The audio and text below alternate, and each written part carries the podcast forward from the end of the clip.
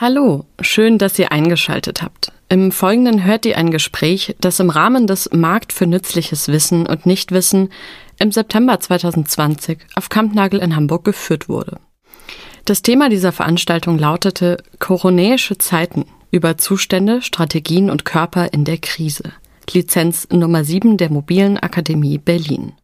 74 ExpertInnen aus Theorie, Wissenschaft und Praxis haben dort ihr Wissen, ihre Geschichten und ihre Erfahrungen mit dem Publikum geteilt. Und zwar in intimen, aber pandemiegerechten 1 zu 1 Gesprächen. Viel Spaß beim Zuhören und liebe Grüße, dein Kampnagel.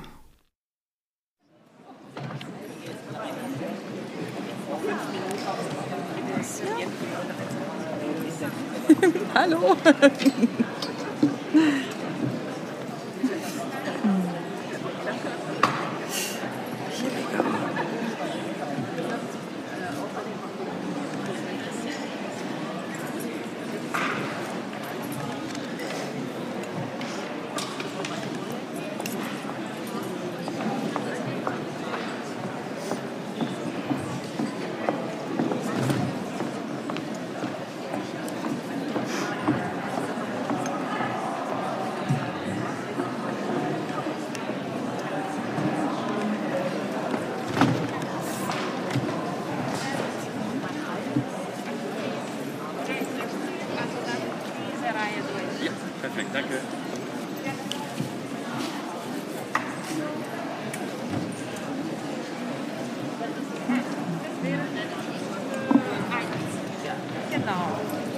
bin rein zufällig in dem, äh, bei Ihnen.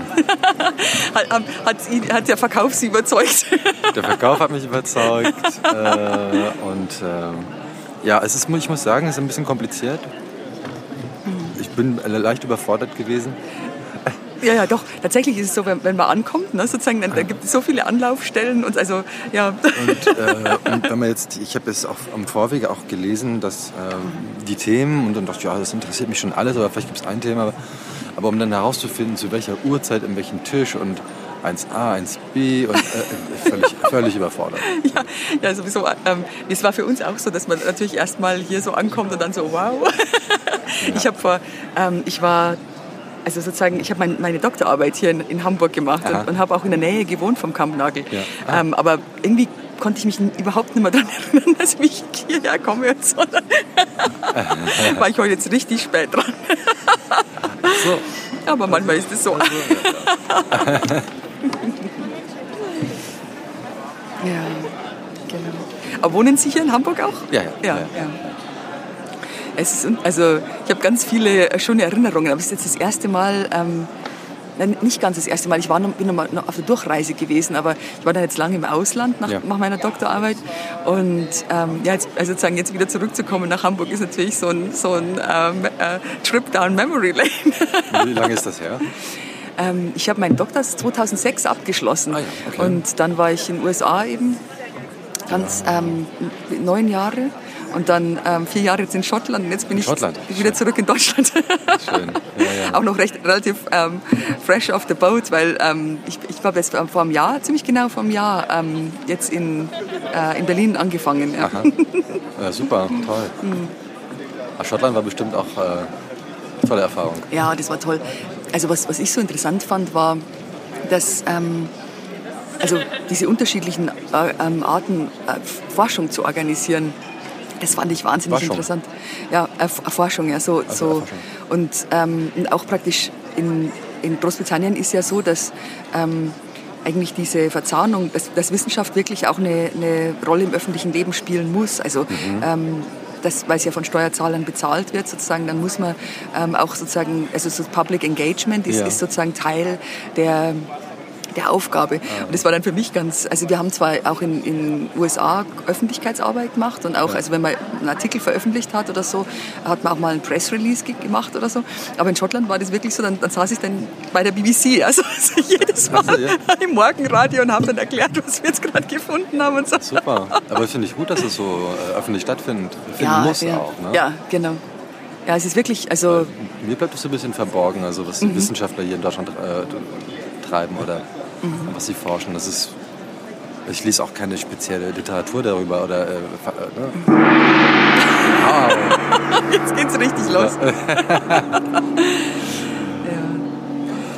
Es ist auch, also die, die ähm, ich freue mich immer wahnsinnig für, über Möglichkeiten halt ähm, unsere Forschung zu kommunizieren, weil mhm. es ja doch kompliziert ist, ne, sozusagen, ja. und, und wir noch ähm, so neu sind. Insofern, ähm, also loten wir jetzt gerade aus, was ähm, also sozusagen wie man eigentlich mit der, mit der Öffentlichkeit arbeiten kann. Mhm. Also in den USA war es auch so, dass wir immer Leute an Bord hatten, die uns die Bedürfnisse sozusagen von, von den ähm, Zielgruppen uns erzählt haben. Ja. Aber ähm, die Öffentlichkeit hat ja auch nochmal andere Bedürfnisse, Informationsbedürfnisse, aber auch sozusagen, wir werden ja eigentlich unsere Steuergelder verwendet und so. Naja, ja, verstehe, verstehe. Ja. Und so gerade jetzt in der Geschlechterforschung ist es ja so, dass sowieso, ähm, also auch durch, ähm, durch die, ähm, die also letztendlich die große Frage im Raum steht, sozusagen, warum, wofür brauchen wir das eigentlich? Also genau, das wollte ich jetzt auch fragen. äh, ob da auch manchmal auch die Frage da ist, äh, warum forscht ihr da das Geld, äh, Steuergeld für die Forschung, aber braucht man diese Forschung überhaupt? Ja, genau. Oder wo führt sie eigentlich hin? Ja. Es ist, es ist interessant. Also wir, ähm, also ich glaube, wir, wir, haben alle noch keine abschließende ähm, Antwort darauf sozusagen. Also mhm. Also wir haben halt erste Anzeichen, dass das halt tatsächlich was nutzen könnte, ähm, jetzt ähm, auf Geschlechterunterschiede und die speziellen Bedürfnisse von Männern und Frauen ähm, und, und äh, nicht ähm, binären Personen ähm, ein bisschen mehr zu achten, der, also jetzt in der, meinem Feld in der Medizin, ja. in der Gesundheitsforschung, weil also das kommt ja, diese ganze Geschlechterforschung hat ähm, Wurzeln in der, in der Frauengesundheit zunächst, also die mhm. Frauenbewegung. Und, ähm, und dann ging es eigentlich darum, sozusagen, dass, dass, dass Frauen halt das Gefühl hatten, ja, wir, wir spielen eigentlich gar keine Rolle in diesem medizinischen System, wir sind sozusagen nur äh, Konsumentinnen. Und, ähm, und auch, ähm, weil so wenig Frauen sozusagen in der, ähm, auch in der Leitungsebene oder sozusagen auch in der äh, Forschungsgruppen geleitet haben, ja. wurden die Themen halt auch immer weniger berücksichtigt. Und also da komme ich selber auch her. Also ich komme mhm. aus der Frauengesundheitsforschung mhm. und ähm, wir haben damals, habe ich mit einer großen Krankenkasse hier in Hamburg eben untersucht, ähm, wie man Frauen helfen kann, was für ihre Herzgesundheit zu tun. Mhm. Weil sozusagen Frauen ja immer das Gefühl haben, naja, also sozusagen Krebs ist natürlich mit Brustkrebs zum Beispiel so ein großes ähm, Problem, ja. aber ähm, denen ist nicht, nicht so klar, dass es also zum Beispiel Herzinfarkt für sie genauso ein Thema ist wie für Männer. Mhm. Und dann gab es immer sozusagen diese Kampagnen, dass Männer sozusagen mehr auf ihre Herzgesundheit achten sollen, aber den Frauen kam da wenig an. Und dann haben wir eben hier in Hamburg untersucht, was könnt, was, wie kann man das bei den Frauen sozusagen anbringen. Ja. Und dann, kann man, wenn ich kurz untersprechen, äh, das, mhm. kann man unterscheiden äh, in der Anatomie des Mannes und der Frau äh, die gesundheitlichen äh, naja, äh, Krankheiten äh, oder gibt es da Unterschiede? Ja, also ähm, zunächst mal gibt es halt, ähm, also der größte Unterschied zwischen Männern und Frauen ist ja, dass Männer fünf Jahre kürzer leben in Deutschland als Frauen. Das ist der größte Geschlechterunterschied. In Deutschland? In Deutschland, ja. Und woanders? Ähm, das ist praktisch bei allen OECD-Ländern mhm. gibt es einen ganz großen ähm, ähm ja, Lebenserwartungsgap. Mhm. Und der, der, also früher hat man ja, oder viele Leute haben im Kopf, ja, also die Männer sind natürlich früher einfach, ähm, haben kürzer gelebt im Schnitt, weil, weil sie ja im Krieg waren oder sowas. Ne? Mhm. Und es, es zeigt sich aber, dass das ähm, so, also, also auch in Friedenszeiten so mhm. ist.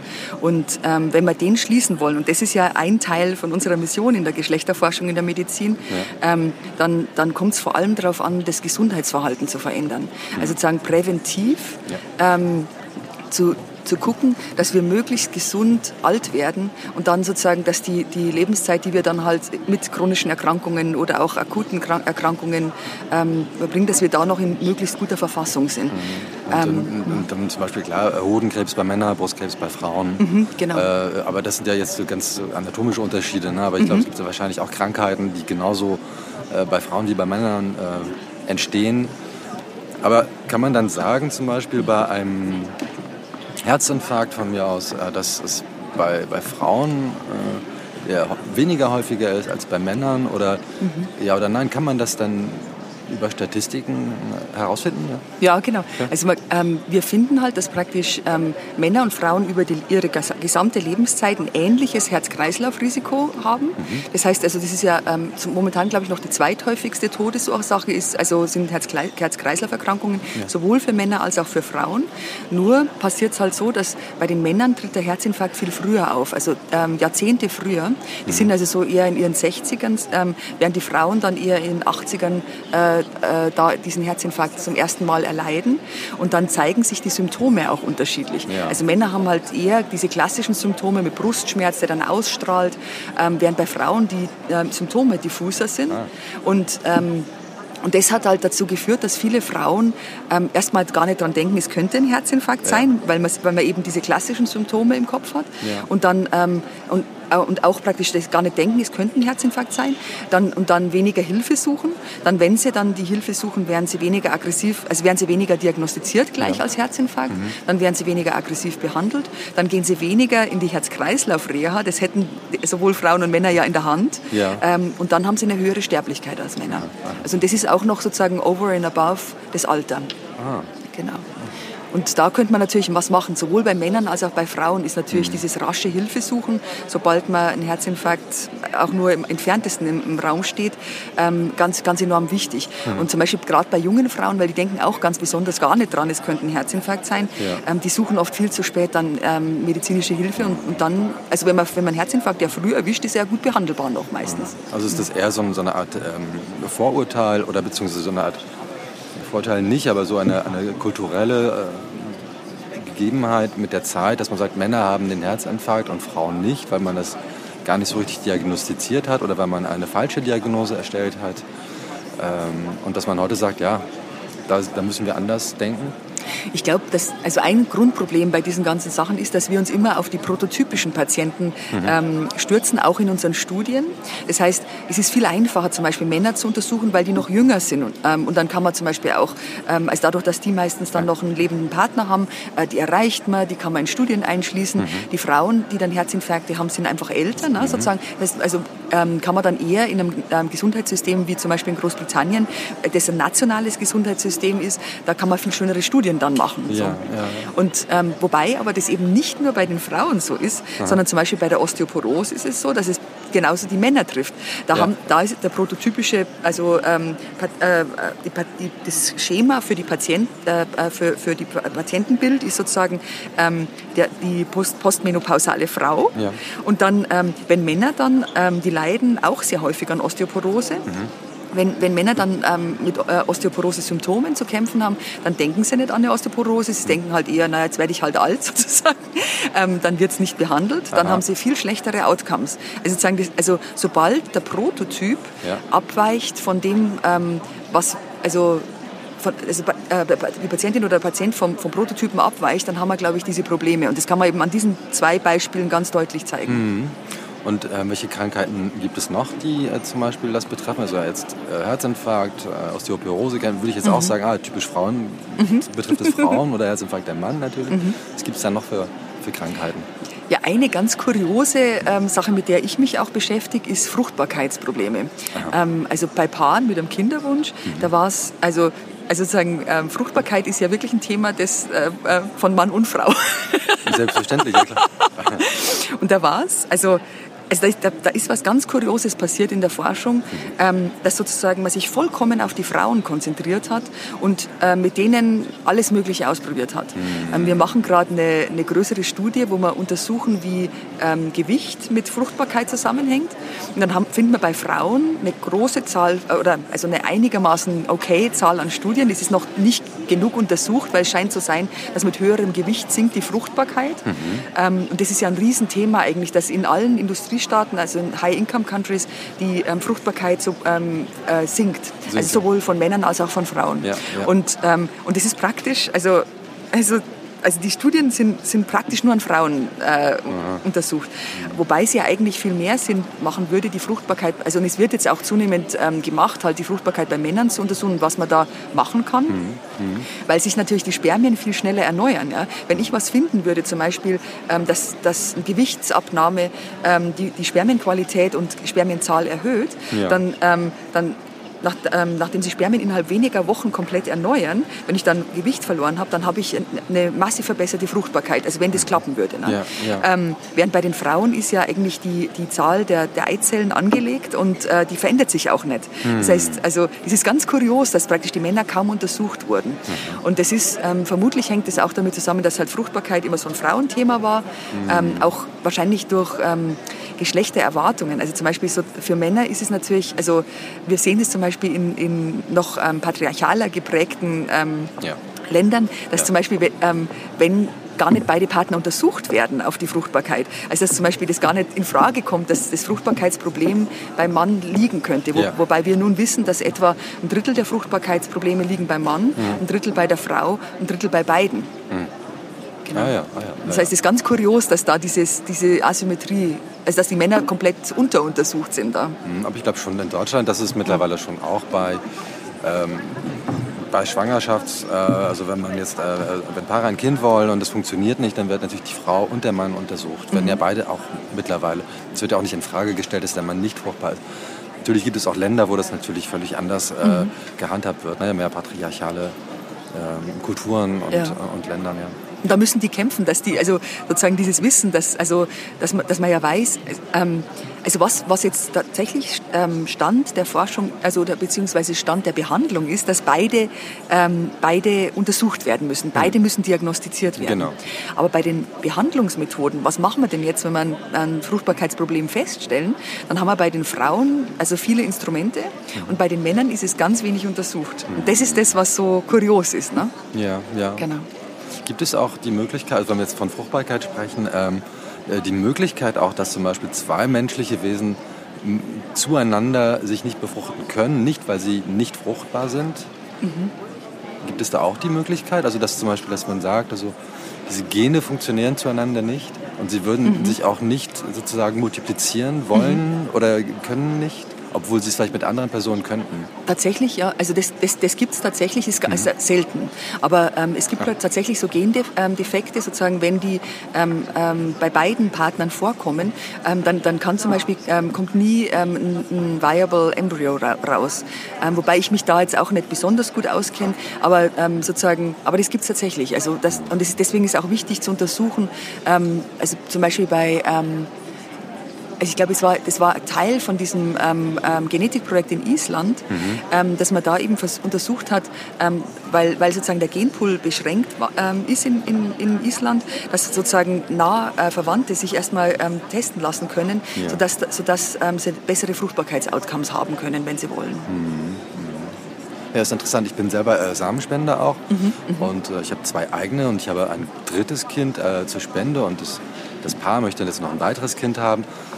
Bei dem ersten Mal hat es wunderbar einfach so funktioniert. Das hat man auch ganz, äh, äh, ganz, ganz äh, privat gemacht, also ganz so, bitteschön, äh, also ohne ärztliche Aufsicht, ohne gar nichts. Und, und bei, der, bei der Frau, bei ihrer Frau äh, hat es jetzt beim ersten Mal nicht geklappt. Und dann war gleich, ja, meine Follikül ist in Französisch, die Follikül war nicht richtig oder es ist irgendwas in mir, ähm, ähm, äh, da muss ich noch mal warten und, äh, und, und und sehen. Und ich hatte dann irgendwann den Gedanken vielleicht auch, vielleicht ist es auch vielleicht gar nicht, ne, funktioniert das vielleicht grundsätzlich nicht, aber mhm. das weiß ich nicht. Also Wobei, also das ähm, bei, bei Leuten, die, die nicht aus einem begrenzten Genpool kommen, also mhm. also sozusagen ähm, ist ja praktisch bei den, ähm, ähm also in Israel gibt es, also, oder, oder sozusagen Leute mit jüdischen Wurzeln, da gibt es einen begrenzten, ähm, also, also sozusagen, dass, dass die, ähm, innerhalb von Dörfern sozusagen relativ begrenzter Genpool da war mhm. und da, da gibt es dann sozusagen das häufiger, aber sozusagen, wenn man, wenn man nicht aus, sozusagen aus derselben gesellschaftlichen Gruppe kommt, also oder zum Beispiel wie in Island sozusagen, also so auf der Insel sozusagen ja, genau. gelebt hat, dann ähm, dann ist es ganz selten.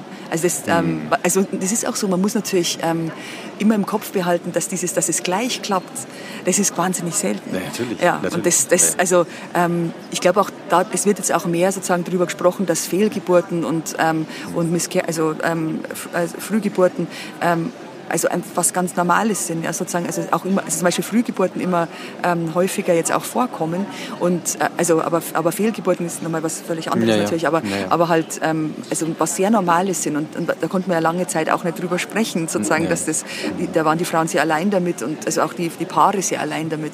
Und ähm, ja, das ist, das ist ganz, also ganz normal. Also ich glaube, es gibt ähm, Schätzungen, dass, dass nur ich glaube, es ist ähm, ein ganz, also ein sehr begrenzter Prozentsatz ja. der befruchteten ähm, Eizellen überhaupt sozusagen sich einnistet und dann zum, zum also äh, ähm, ja, Embryo sich, sich sozusagen einnistet mhm. und dann überhaupt die Möglichkeit von einer, von einer Schwangerschaft wirklich entsteht. Mhm. Mhm. Und wenn wir jetzt, ähm, jetzt zum Thema auch wieder Prävention und Mann und Frau, gibt es da, ist es eher auch eine vielleicht ähm, ähm, eine, eine kulturelle äh, Aufholung oder Aufarbeitung, der Gesch also kulturell geschichtlich bedingt, mhm. nachdem wir uns ja, ich denke, glaube ich, schon auch wissenschaftlich auch weiterentwickeln haben in den Zeiten, aber auch mehr darüber sprechen, also wie eben solche Sachen, äh, Fruchtbarkeit beim Mann, äh, das war in den 50er Jahren wahrscheinlich niemals ein Thema, mhm. äh, ne? dass, mhm. dass man jetzt daherkommt und sagt, man kann die, die Forschung und die Wissenschaft äh, für die Prävention bei Mann und Frau eher betreiben, indem man diese Geschichte wieder aufarbeitet. Mhm. Gehört das dazu, also dass man auch kulturell involviert ist letztendlich? Mhm. Ja, die kulturelle Geschichte, glaube ich, spielt eine enorm große Rolle dafür, ähm, wie wir ähm, wie wir reingehen in diese, in unser, äh, wie wir uns unserer Gesundheit widmen, wie wir uns ähm, also auch wie, welche Rolle die Gesundheit überhaupt im Leben spielt. Ähm, also zum Beispiel sehen wir halt, dass ähm, also es, es gibt enorme Geschlechterunterschiede, wie sich Frauen und Männer verhalten. Also ähm, Frauen sind, sind fast überall sozusagen, ähm, haben da ein bisschen die Nase vorn, außer bei der Bewegung. Da haben die Männer mehr Interesse. Mhm. Aber wenn man dann guckt, was sie wirklich machen, dann sind sie auch, also genauso, oder also die Männer sind noch ein bisschen näher dran an, an, an der halben Stunde pro Tag, die man machen soll, als die ja. Frauen. Aber, aber also wenn man sich die Bevölkerung anschaut, dann hat nur ein ganz kleiner Prozentsatz, der es wirklich schafft, sich, sich äh, täglich zu bewegen, relativ gesund zu essen, ähm, Alkohol in in, in ganz moderaten äh, Mengen zu genießen, nicht zu rauchen, das ist ja wichtig, der wichtigste Faktor, das Gewicht äh, gesund, im gesunden Bereich zu halten ähm, und dann so, so Gesundheitsvorsorgemaßnahmen wirklich wahrzunehmen. Mhm. Also bei all diesen Sachen haben die Frauen eher die Nase vorn ja. und da untersuchen wir. Und das hat, hat glaube ich, auch geschichtliche und kulturelle Gründe. Also mhm. da sind wir noch auch ein bisschen dran, das zu verstehen. Ja, ja. Warum ist das so?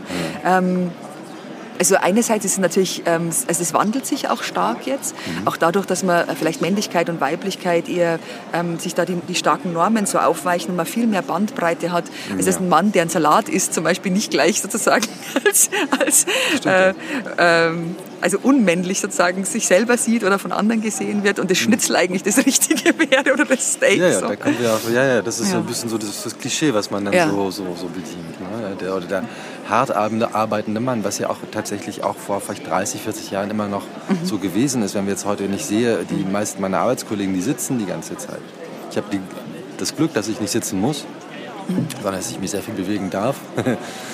Äh, oder kann. Aber ich finde es äh, natürlich, man merkt auch, na klar, die brauchen auch die, äh, das Fitnessstudio abends, mhm. weil sie den ganzen Tag gesessen haben. Mhm. Ja? Und ähm, die Jobs, die dadurch, also die das sozusagen abverlangen, dieses Sitzen, äh, führen natürlich auch dazu, äh, vielleicht schneller krank zu werden, mhm. eben wenn ja, man sich ja. dann nicht bewegt. Total. Also das ist, äh, ich glaube, äh, abhängig der, von, von dem System, vom Kapitalismus, in dem wir, oder die Art und Weise, wie wir arbeiten müssen oder welche ähm, die Mittel, die uns zur ähm, Verfügung stehen, ist ein Computer. Also ich sitze an meinem Arbeitsplatz, ich muss kein Loch mehr ausbuddeln. Mhm. Äh, führen dazu, ja. glaube ich. Und, und da ähm, das Sitzen ist ja ein spannendes Thema für die Prävention, mhm. weil da, ähm, selbst wenn man abends ins Fitnessstudio geht, kann man eigentlich dieses lange Sitzen gar nicht ausgleichen. Also sozusagen, so sobald wir schon eine halbe Stunde sitzen, müssten wir eigentlich für mindestens fünf Minuten aufstehen. Mhm. Und dann aber, wie kriegen wir jetzt die Männer und Frauen dazu, ähm, sich, sich mehr zu bewegen und auch aufzustehen und sowas. Und wir haben jetzt gefunden, dass halt für Männer und Frauen da unterschiedliche Strategien funktionieren. Ja. Also wenn, ähm, wir haben jetzt zum Beispiel eine Sache, die, die wir gerade testen, ist so ein ähm, Programm, das man auf, auf, auf dem berühmten Computer dann eben installiert. Ja. Und ähm, das wird sowohl von Männern als auch Frauen ganz gut aufgenommen. Und das ist so ein, wie, das, ähm, wie so ein kleiner Reminder immer, so dass, dass dann so kleine Messages kommen, ach hol dir doch mal ein Wasser. Oder mhm. jetzt, mal, jetzt mal ein bisschen äh, eine, eine Rückenübung machen oder so. Ja. Oder eine Mindfulness Exercise. Und da finden wir auch, dass praktisch diese, ähm, dieses Runterkommen, auch dass man praktisch ähm, eine kleine Atemübung einfach macht, wenn wir die framen als eine Produktivitätsübung, weil es hat ja Produktivitätseffekte, man kann sich danach besser konzentrieren, natürlich, natürlich. dann ist es mehr äh, äh, äh, willkommen bei den Männern. Und wenn man es als Mindfulness etikettiert, dann finden es die Frauen wieder besser. genau. Das ist ja lustig, ja. Und auch da, also ähm, zum Beispiel sowas wie Weight Watchers oder, oder halt diese, mhm. diese Abnehmgruppen funktionieren ja. zum Beispiel ganz gut für Frauen. Also das, das ist auch belegt. Also ähm, ähm, für Männer funktionieren die bisher noch, noch wenig, weil ähm, also wir haben das mal im Selbstversuch, mein Mann und ich gemacht, ja. weil wir das also sozusagen ähm, mit diesen Paaren mit dem Kinderwunsch eben auch ähm, ähm, machen. Und dann war der immer der einzige Mann mit, also praktisch in, in der Gruppe von 20 Frauen und das ist natürlich das irgendwie ist seltsam. Typisches Frau, aber das ist ja das Produkt, hm. das Marketing ist ja auf Frauen ja. irgendwann ausgelegt worden. Ne? Ja, das ist ja genau. ganz einfach. Ich glaube, Rachel Rogers für, für Männer natürlich äh, könnte man so ein anderes Programm schon vom Marketing entwickeln. Ja.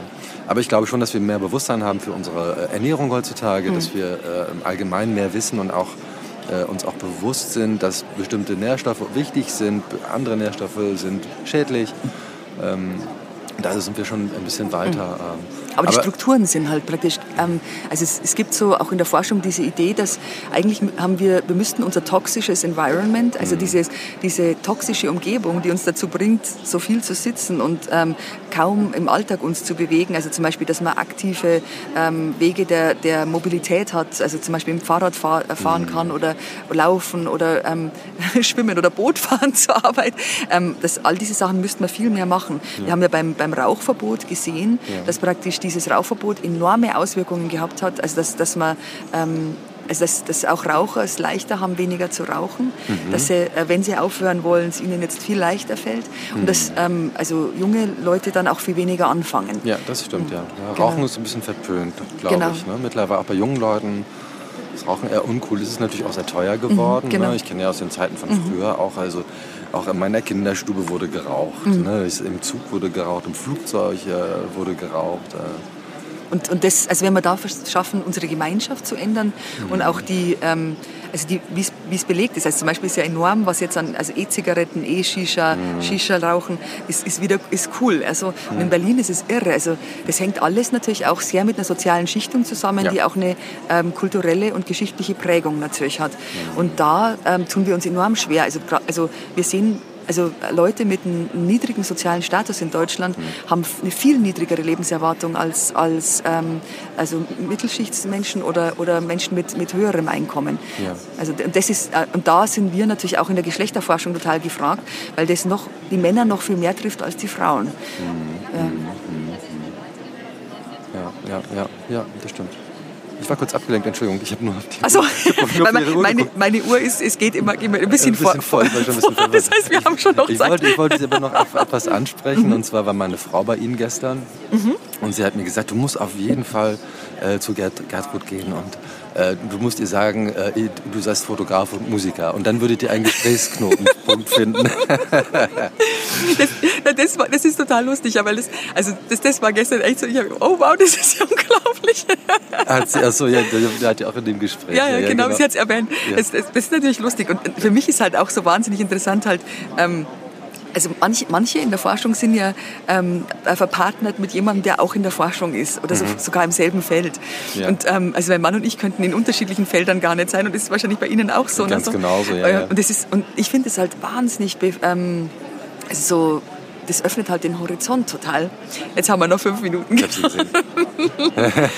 ähm, das, also praktisch das, diese Freiheit zu haben, sozusagen zusätzlich zur Vertiefung in, in der Forschung mhm. nochmal Input zu haben und auch Zugang zu einem ganz anderen Feld. Ja, definitiv. Ich glaube auch, ja, ja. ja. Also meine Frau ist Lehrerin und mhm. ähm, ich unterrichte mittlerweile auch in dem Bereich Fotografie.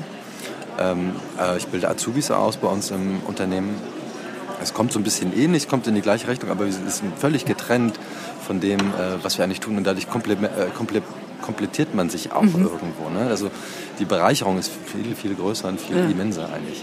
Ich meine, es ist auch... Ähm es ist sehr interessant, weil ich habe ich hab früher auch ganz viel Musik gemacht und insofern freut mich das halt auch immer so zu sehen, dann, äh, wie, wie mein Mann dann halt da diese Sachen auch verwirklichen kann und ja. da, ähm, wenn, sie, wenn sie dann wieder sozusagen Tonaufnahmen machen oder, oder dann äh, so an den Platten basteln und so, es ist einfach total Super. schön zu sehen. Ja, schön, ja. Ja, ja. Und natürlich ist es auch so, dass in der Forschung halt diese Ver Verzahnung von ähm, von, von ähm, bildender Kunst, von Musik mhm. und dann ähm, von unserer Forschung. Also auch, also zum Beispiel gibt es so ein Projekt, das ich total spannend finde. Ähm, das ähm, haben sie ich glaube, das war ein Projekt an der Penn State University, wo sie, ähm, das hieß Playing the Archive. Mhm. Und das war, die haben Daten genommen, die Rhythmen haben und haben die ähm, in, also praktisch wie eine Partitur behandelt. Mhm. Also zum Beispiel ähm, mhm. Herztöne ja. oder ähm, ähm, Schlaf-Wach-Rhythmen und sowas. Und das, das Projekt ist so cool, das wollen wir jetzt mal in Berlin versuchen. Super, super, toll. Ja, das, äh, das klingt sehr spannend auf jeden Fall, weil man kann durchaus auch, in der Musik natürlich auch äh, die Schwingung, diese, die, die Physik dahinter und, und das Ganze ist ja nicht nur Musik zum Pläsier, sondern es ist ja auch, hat ja auch ganz andere Auswirkungen. Mhm. Ähm, doch äh, mehr zu forschen natürlich. Mhm. Ja, ja. das ist sowieso noch was. Wir, wir, überlegen gerade, ob wir, ob wir vielleicht schaffen können, irgendwie so, ein, so eine Art äh, Proberaum ähm, einzurichten, mhm. weil die Musik aus meiner Sicht hat ja eine sehr gesundheitsfördernde Wirkung. Also Durchaus. ich habe ähm, ja. ich hab mal so in der Hospizarbeit gearbeitet und also praktisch, ich meine, ja, keine Ahnung, Sie wissen das wahrscheinlich ja. noch viel besser als ich, aber die, also wie das die Menschen bewegt, ist ja unglaublich. Ja, und gerade wenn man, ähm, wenn es einem weniger gut geht oder halt auch einfach um zu feiern, ja, sozusagen, also es ist äh, enorm, wie das die Stimmungen ähm, beeinflusst, ja. beeinflusst. Und, und, und andererseits ist es auch so praktisch aktiv kreativ zu sein, ist ein Wahnsinnsausgleich dazu, weil es ja oft auch in der Forschung und in der Medizin extrem stressig ist. Ja. Und wenn man da so noch was anderes hat, ähm, also einfach, also so Hobbys sind extrem wichtig, sodass ja. man nicht komplett dann ähm, auch ausbrennt. Ja, ja, ja. das, das, war, ist so eine, so eine das war, mal gucken, ob wir so einen Programm einrichten können, sodass dass mehr von den unseren Medizinerkollegen sozusagen da sich tätig austoben können. Ja, wieder. natürlich, das ist halt spannend auch. Ne? Also, mhm. Das kann ich mir schon vorstellen, auch von, äh, von dieser klassischen Wissenschaft auch mal woanders hinzugehen und äh, eine angewandte Wissenschaft, eine angewandte Forschung. Ich selber bin ja Psychologin mhm. und da ist es eigentlich ähm, ganz üblich. Also ganz viele von den Kolleginnen und Kollegen haben, haben ähm, also haben Interesse an, an Musik oder Kunst und mhm. ähm, ja, und das ist also total cool. Also, dann, da, also oft trifft man dann auf, auf Konferenzen, gibt es dann abends ein Konzert und dann so eine ja, spontane ja. Band bilden und so. Ja, ja aber das heißt, ähm, haben Sie denn schon mal versucht, sozusagen ähm, eine wissenschaftliche Perspektive auf, Perspektive auf Ihre Musik ähm, äh, zu, zu werfen, sozusagen? Indirekt, äh, indirekt jein, weil so Musik zu komponieren in dem Sinne, äh, äh, dass es äh, irgendetwas beeinflusst oder etwas tun soll, natürlich schon, aber jetzt nicht in einem ganz gezielten Umfang. Oh, wie schade. Es war sehr schön, äh, Gertraud, mit dir zu sprechen. Das war jetzt ja nett. Vielen ein guter, Dank. Ein guter Start. Ja, genau, ein sehr schöner Start. Ja, aber echt, die, Gespräche sind immer wahnsinnig interessant. Also, also ich finde es total ein schönes Format. So. Super, das ist richtig toll. Richtig toll. Aber das war ja cool. Ja, dann müssen Sie ganz liebe, liebe ah, also falls ich nämlich Ihre Frau nicht sehe. Also sind, ich, Sie, ich, sie ist heute auch da, ne? Ja, heute auch da. Ja, genau. Aber nur falls ich sie nicht sehen sollte, ja. weil ich, also ich, wissen Sie, wo sie steckt? steckt sie muss jetzt. Oh, müssen wahrscheinlich auch bald mal was sagen, oder? Das. Ah, weil ich habe nämlich, ein, ich habe gestern von ihr, ich bin mit ja. ihrem Kuli abgehauen. Ach so. Ach so. Und ich habe jetzt einen mitgebracht. Sehr schön. Vielen Dank für das Danke nette Gespräch. Auch, das war sehr schön. schön